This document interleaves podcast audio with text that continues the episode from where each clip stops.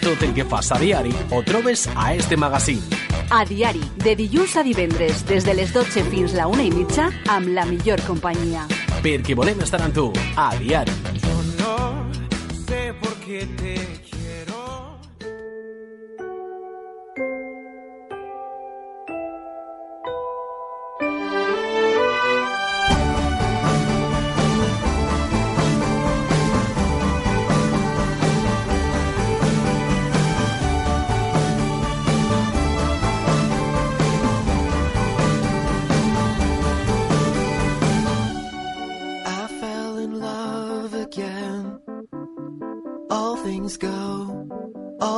Go. Drove to Chicago. All things know, all things know. We sold our clothes to the state. I don't mind, I don't mind. I made a lot of mistakes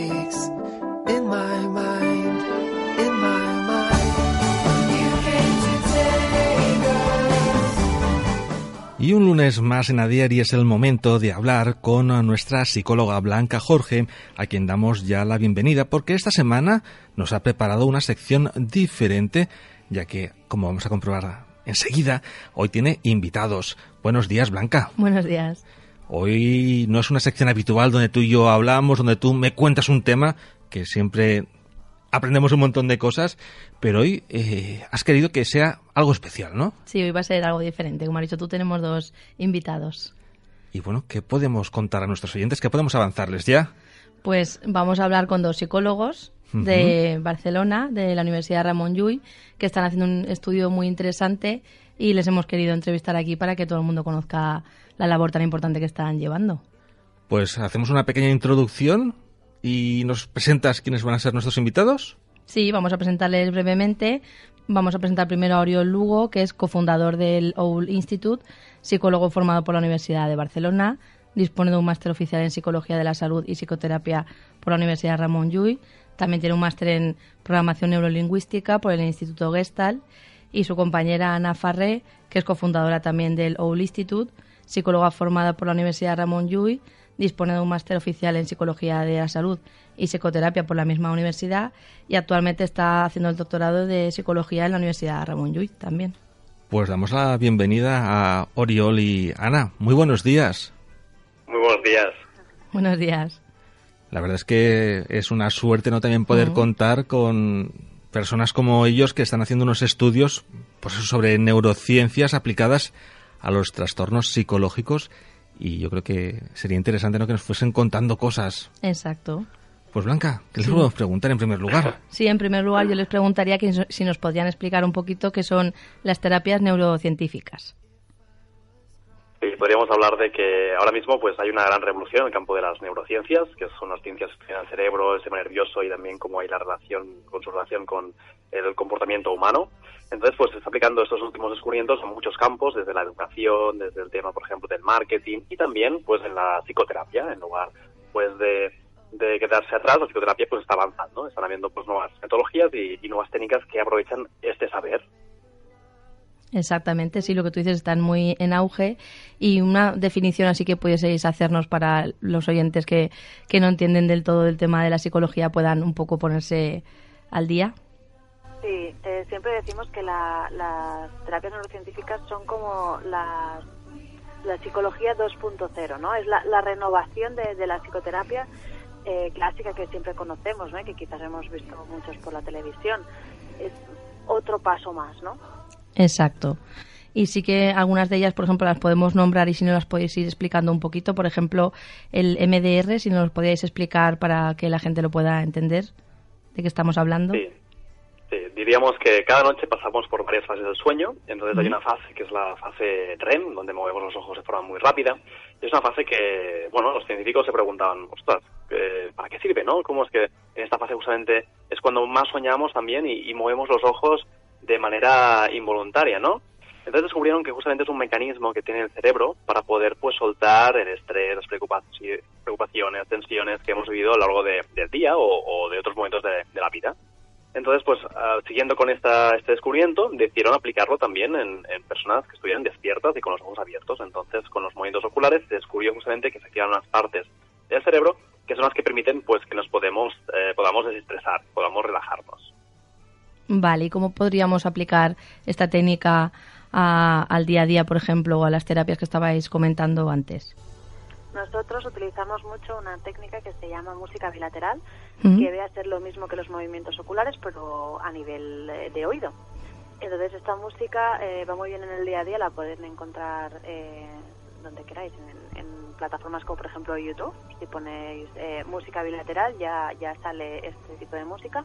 Lo que sí que es característico es que se tiene que poner con unos cascos o unos auriculares porque eh, se escucha como un pequeño em, sonido de derecha a izquierda.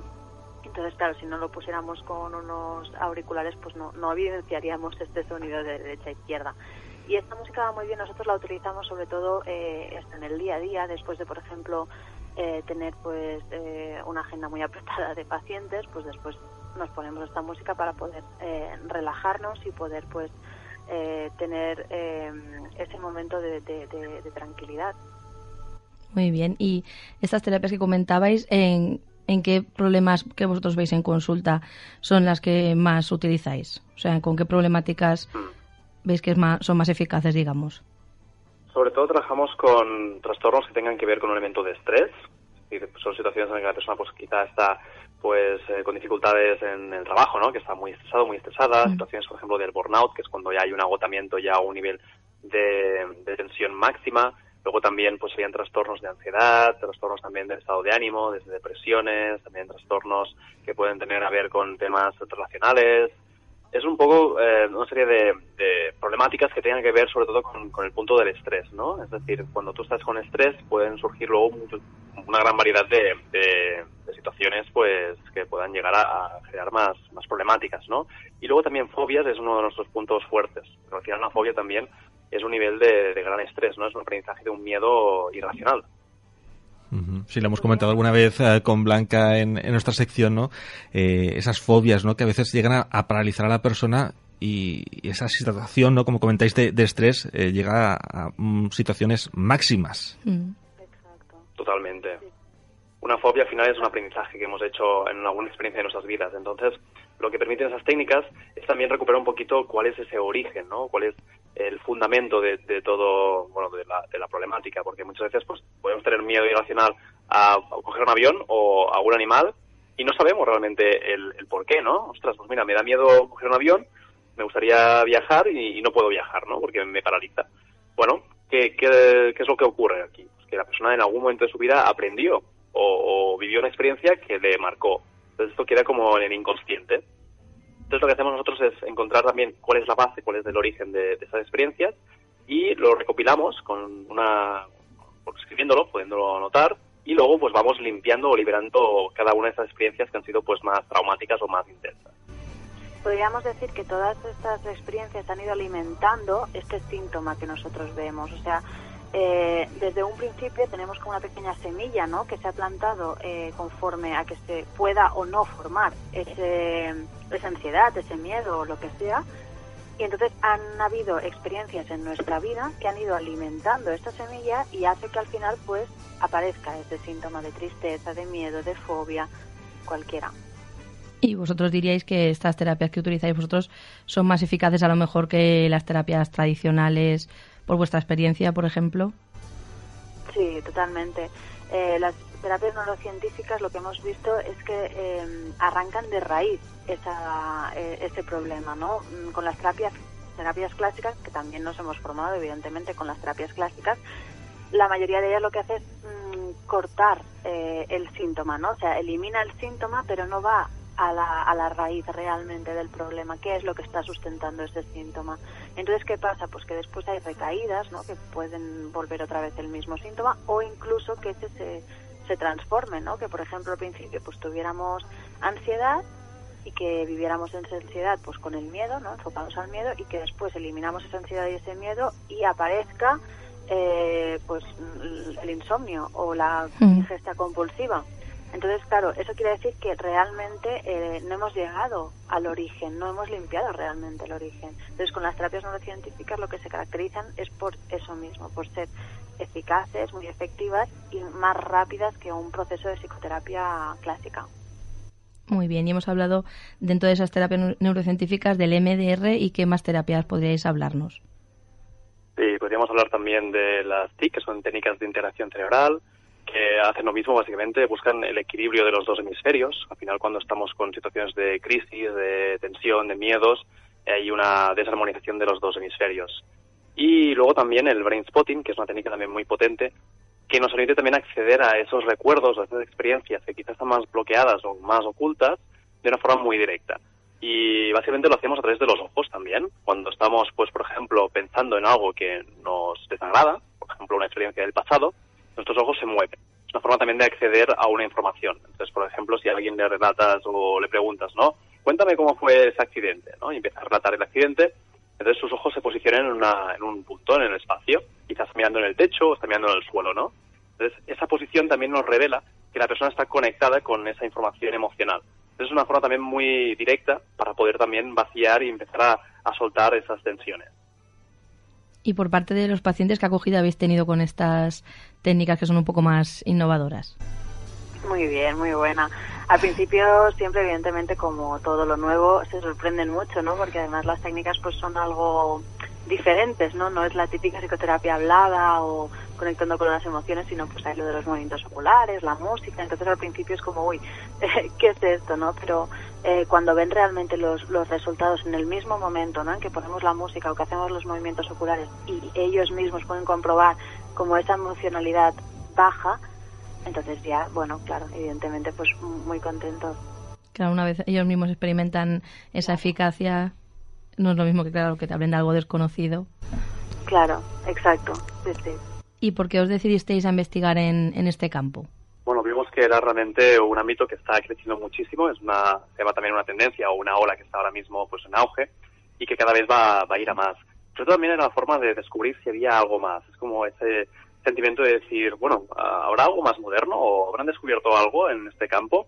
Entonces, pues vimos que sí, que se están haciendo trabajos pues en Estados Unidos, también en Alemania, en Reino Unido, y eso también nos dio pie a empezar también a trabajar más aquí, poder también pues aplicar muchas cosas que están en el extranjero, que aquí también pues nos podemos beneficiar.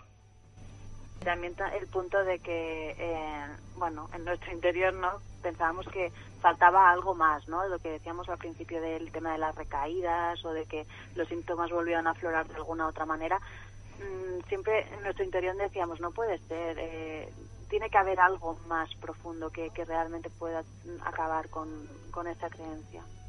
Y una vez decidisteis investigar en este campo, ¿teníais claro la investigación que estáis llevando a cabo o eso os costó un poco más decidirlo? Bueno, a nivel de, investigación es un campo en el que nosotros vamos recogiendo también información, vamos recogiendo también datos a partir de nuestros pacientes. Lo que sí que estamos viendo es que está habiendo también pues una tendencia a, empezar también a, a, trabajar con máquinas y con, con otros tipos de, de, instrumentos. Al final nosotros lo que hacemos, obviamente, no implica ningún tipo de, de instrumentos o de maquinaria concreta, pero sí, por ejemplo, que está creciendo mucho todo lo que sería el biofeedback, que son pues instrumentos como pueden ser cascos para medir los potenciales de o las respuestas eh, a nivel neurológico o diademas que también permiten pues eh, hacer un seguimiento de la actividad cerebral. Todo esto es algo que puede sonar como si fuera futurístico, como si fuera una utopía, pero es algo que ya se está trabajando y que cada vez pues va, va a ir a más. Entonces todo ese tipo de, de instrumentos, de maquinaria, de nuevas metodologías eh, están sumando hacia una mejor práctica y también hacia nuevos descubrimientos. Vemos que entonces vuestros pacientes en un primer momento no se, se muestran sorprendidos por lo que hablabais, ¿no? De son unas técnicas innovadoras y que aquí no son muy conocidas, pero que ¿cuál es la recepción que, que tienen? Podríamos decir que la gente se lo toma al principio con un poco de, de escepticismo, ¿no? Porque a veces hay gente que lleva quizá pues muchos años con una fobia o con algún temor y dice, ostras, llevo 20 años con miedo a volar y tú ahora con una serie de sesiones o con un proceso eh, relativamente corto, porque no estamos más de un año, eh, me vas a decir que voy a volver a volar, ¿no? Al principio hay esa parte como más de escepticismo, de, de, bueno, de incredulidad, ¿no?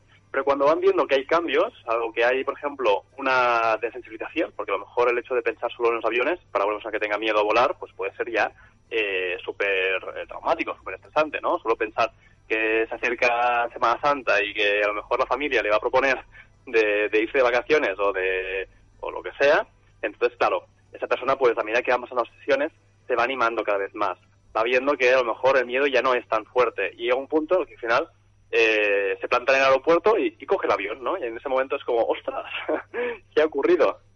Es una sensación eh, muy curiosa porque realmente los cambios son muy naturales. Es decir, son cambios a nivel neurológicos. No es una cuestión de tú mentalizarte de que vas a poder subirte en avión. No, no. Es que tú sientes que ese miedo, que esas tensiones, que esas sensaciones físicas se han acabado liberando. Y el tratamiento me imagino que dependerá de la, de la persona, ¿no?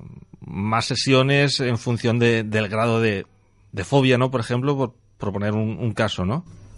Sí, bueno, nosotros eh, siempre decimos que más o menos rondan de entre las 6 y las 12 sesiones por tema. Entonces, ¿qué pasa? Que muchas veces nos vienen pacientes eh, que dicen, mira, pues eh, tengo una fobia específica. Entonces empezamos a escarbar, ¿no? Eh, a ver cuál es el origen ¿no? de esta fobia y descubrimos que aparte de la fobia también hay un duelo.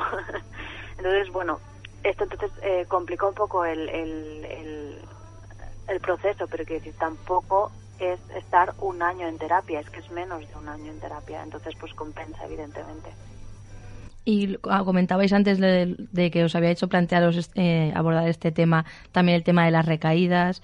¿Cómo estáis viendo en pacientes que ya lleváis de tiempo el tema de las recaídas?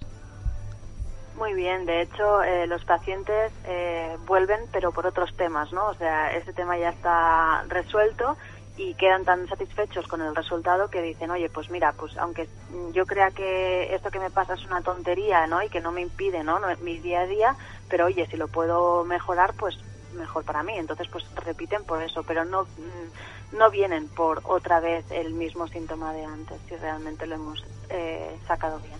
Es una parte bastante positiva, bastante ¿no? positiva y bastante importante y sobre todo también que así las personas aprenden que tampoco hay que llegar al límite, lo que tú decías, no aunque no sea algo que les limite día a día, pero como ven que se puede solucionar, cuanto antes ponerle remedio mejor. Claro, exacto. Es un poco también esto lo que queremos decir, ¿no? Enviar un poco el mensaje este a la gente que eh, estamos muy acostumbrados a llegar a ese límite. Entonces, cuando llegas a ese límite realmente te impide tanto eh, Claro. tu día a día eh, que, que jo, mm, tenemos que hacer como pasos para atrás, ¿no? Para volver otra vez a como estabas antes. Entonces, eh, si ven realmente que estas terapias pues son más rápidas, más efectivas, pues la gente se anima, ¿no? Y dice, oye, mira, pues esto que lo tengo un poquito activado, pues ya lo saco y no hace falta llegar a ese límite. Exacto. ¿Y cuánto tiempo lleváis con esta investigación y más o menos en qué punto os encontráis?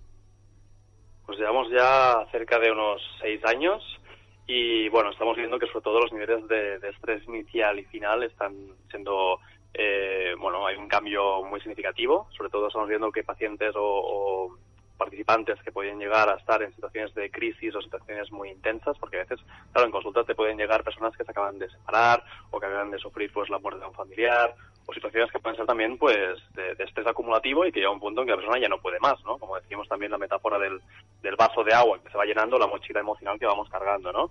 Entonces, pues de pasar de niveles muy elevados de estrés, pasamos luego pues a niveles mucho más reducidos en un tiempo relativamente corto. Entonces vamos regulando también en función de, las problemáticas, porque claro, no es lo mismo tampoco alguien que tenga pues un duelo que alguien que esté con una depresión, o alguien que esté con ataques de ansiedad, o que esté con una fobia. Entonces, bueno, aún estamos acabando de clasificar según tipos de trastorno y tipos de, de problemáticas.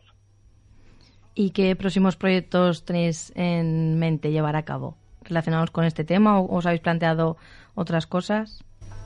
Sí, ahora estamos mucho con el tema de la prevención, ¿no? Lo que decíamos antes, no llegar a esos límites. Entonces, la prevención eh, hemos visto que viene desde que se es pequeño y hemos visto que evidentemente lo que se tiene que hacer es un entrenamiento o un aprendizaje en inteligencia emocional, que al fin y al cabo es la que nos ayuda a regular nuestros estados interiores y a regular también la relación que tenemos con los demás. Entonces, pues ahora estamos también muy metidos en, un proyecto más esto de, de prevención y de un proyecto más de desarrollo de la inteligencia emocional con niños y niñas. ¿Y qué, qué ventajas o qué, si por ejemplo pudieseis llevar a cabo ese proyecto, qué mejorías o qué relación podría tener con cómo la gente luego mejora el hecho de lo que tú comentas, de esa prevención y de no esperar a que se llene ese vaso que decíamos antes?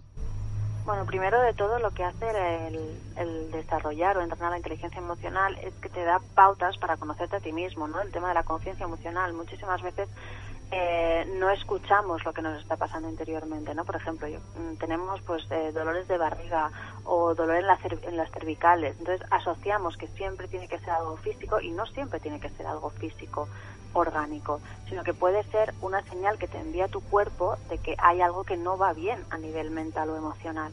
Entonces, pues esa conciencia emocional es la que tenemos que, primero de todo, tener más desarrollada y más activada, ¿no? De darnos cuenta de que, uy, hay algo mal que no va bien y después detectar qué es lo que no va bien, qué es lo que estoy sintiendo, estoy sintiendo rabia, estoy sintiendo tristeza, qué es lo que hay ahí dentro. Y entonces es más fácil identificar entonces qué es lo que está pasando. Entonces no, no hay esta escalada eh, tan, tan bestial, ¿no? Que, pasa que cuando tú sientes algo tristeza, la sientes mm, ya muy desmesurada, entonces ya estás en este límite, sino que es algo más gradual y por lo tanto te da pie a que puedas o pedir ayuda o poder afrontarlo por ti mismo por las estrategias que, que te pueden dar a nivel de, de regulación emocional en torno a la inteligencia emocional. Exacto, sí, tienes mucha razón porque es muy importante eso, el prevenir y sobre todo saber identificar las emociones y saber en qué momento nos encontramos para poner poner remedio, remedio cuanto antes, ¿no? Es la, es la clave, ¿no? La, prevención en cualquier tipo de problema que podamos tener. Sí, es que de hecho nosotros vimos esto, ¿no? En, a nivel privado, que venían niños y niñas con una serie de sintomatología que decíamos, ostras, esto se podría haber evitado si realmente eh, hubiera ese entrenamiento de inteligencia emocional. Y con adultos, pues lo mismo. ¿Y qué medidas vosotros que, creéis que se podría llevar a cabo para ese entrenamiento? O cómo, por ejemplo, los profesionales que trabajamos más privadamente, digamos, cómo podríamos llevar eso a cabo para evitar eso, evitar desbordarnos? ¿Cómo lo podríamos transmitir al resto de la sociedad, digamos. Sobre todo hay que cambiar un poco el chip de, cuál es la concepción o la importancia de las emociones, ¿no? A veces estamos más pendientes, como antes decía mi compañera, ¿no? De las sensaciones más a nivel, pues, de, físicas o de dolores más puntuales, pero realmente hay una, muchas veces hay una base más emocional. Entonces hay que cambiar un poco la, perspectiva que tenemos sobre cómo tratamos nuestras emociones. Somos, nosotros habíamos utilizado mucho el concepto de de que los niños que están haciendo ahora y que están trabajando más el tema emocional son nativos en inteligencia emocional, ¿no? Igual que hay los nativos en las tecnologías, ¿no? Los nativos digitales, pues los niños están y niñas que están trabajando ahora serán pues nativos en inteligencia emocional. Y todos los demás, eh, pues bueno, pues nos tenemos que adaptar, ¿no? Nos han enseñado a nivel de inteligencia emocional y tenemos que empezar pues a, reeducarnos o, a volver a, formarnos. Entonces lo importante sobre todo es poner el foco en la importancia del trabajo continuo y como profesionales sobre todo el tema también de, cuidarnos, ¿no? Porque también lo vemos muchas veces, como profesionales de la psicología de la salud, damos mucho a veces a los demás, pero no nos damos a nosotros o a nosotras mismas, con lo cual también hay un desgaste. ¿Cómo podemos pues cuidarnos? Básicamente el hecho de pararnos, de poder hacer de vez en cuando eh, paradas eh, sanas o, frenos a, a, poder pues desconectar, a poder también pues estar en entornos naturales, a poder también pues eh, rodearte de personas que nos recarguen las pilas, muy importante esto, el entorno, qué entorno tenemos, qué entorno estamos creando y sobre todo transmitir la idea de que, todos tenemos la opción o el margen de, pararnos, aunque sea unos 15 minutos al día, respirar, irte a dar una vuelta o simplemente no hacer nada. También a veces en esta, época que estamos de tecnologías, de, de mucho estrés, ¿no? Nos cuesta esto de decir 15 minutos para no hacer nada como si fuera un pecado, ¿no? Esto de no hacer nada. Sí, pero a veces, como tú comentas, es necesario. Resetear, ¿no? Ese momento de mente en blanco, ¿no? Intentarlo al menos y así poder afrontar un poco el día a día de una forma diferente. Es que si no, eh, se va acumulando, no van cayendo gotitas en el vaso que llega un momento que, que rebosa. Exacto, y aquí también entran en juego el, el tema de que hemos dicho antes, la música bilateral. O sea, eh, ponerte una música mientras vas paseando, pues esto hace que un doble trabajo, ¿no?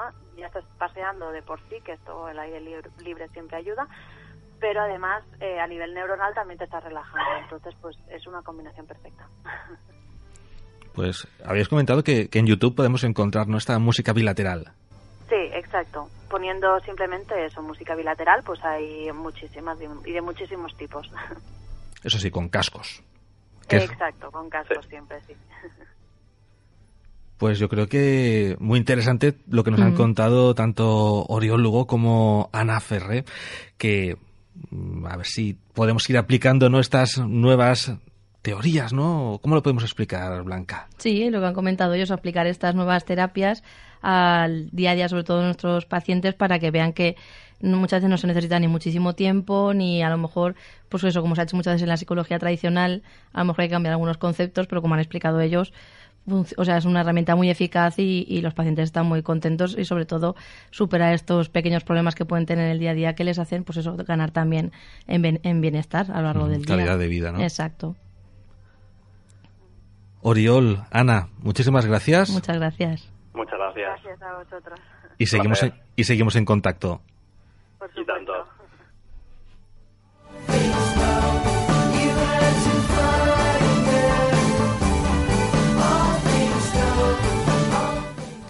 Blanca, la verdad es que hemos aprendido mucho también con, con Oriol y con Ana. Sí, ha sido muy, muy interesante. Nos han dado una, una perspectiva más moderna y más, pues también eso, actualizada. Y, y pues eso es lo que hablaban, de que las terapias neurocientíficas es algo nuevo y hay muchas cosas que no se conocen, pero con profesionales así que las están trabajando aprendemos todos al final. La evolución, ¿no? También en la psicología que llega. Yo cuando llegue a casa voy a buscar música bilateral Sí, es, aparte de lo que ha dicho ella, es algo muy sencillo, pero a la vez muy, muy útil. y a lo mejor, oye, antes de irse a dormir, ¿no? Exacto. Un momento así de tranquilidad, como ellos nos comentaban, ¿no? Llegar un momento, decir, stop, vamos a, Aunque nos a tener tengamos 10 que minutos obligar, para nosotros. Exactamente, obligarnos a ello, a ello, porque muchas veces si buscamos ese momento no va a llegar, pero obligarnos, igual que muchas veces nos acostumbramos enseguida a tomarnos alguna, alguna pastilla porque nos duele la cabeza, pues esto igual a tomarnos como una obligación para tener ahí todos los días ese ratito de, de desconexión para nosotros mismos. Ujú. Sí, porque al día siguiente nos va a ir mucho mejor. estoy Exactamente, sí. Ese, ese reseteo, ¿no? Antes de irse a dormir, problemas fuera, vamos a comenzar de nuevo con las pilas cargadas y afrontamos un, un nuevo día. Bueno, Blanca, hoy hemos tenido, como hemos dicho, una sección diferente, pero también queremos recordar a, a nuestros oyentes cómo podemos contactar contigo. Pues a mí me pueden encontrar aquí en Manises, en la calle Ramón y Cajal número 2, a través de mi página web blancajorge.com o de mi número de teléfono 600-712-444. De cualquiera de esas maneras se ponen en contacto conmigo. Más sencillo, imposible. Blanca, muchísimas gracias por habernos acompañado una semana más y en 15 días, prácticamente antes del parón de, de Semana Santa, Nos vemos otra vez. volvemos a estar aquí y a seguir hablando de temas relacionados con la psicología. I made a lot of mistakes. I made a lot of mistakes. I made a lot of mistakes.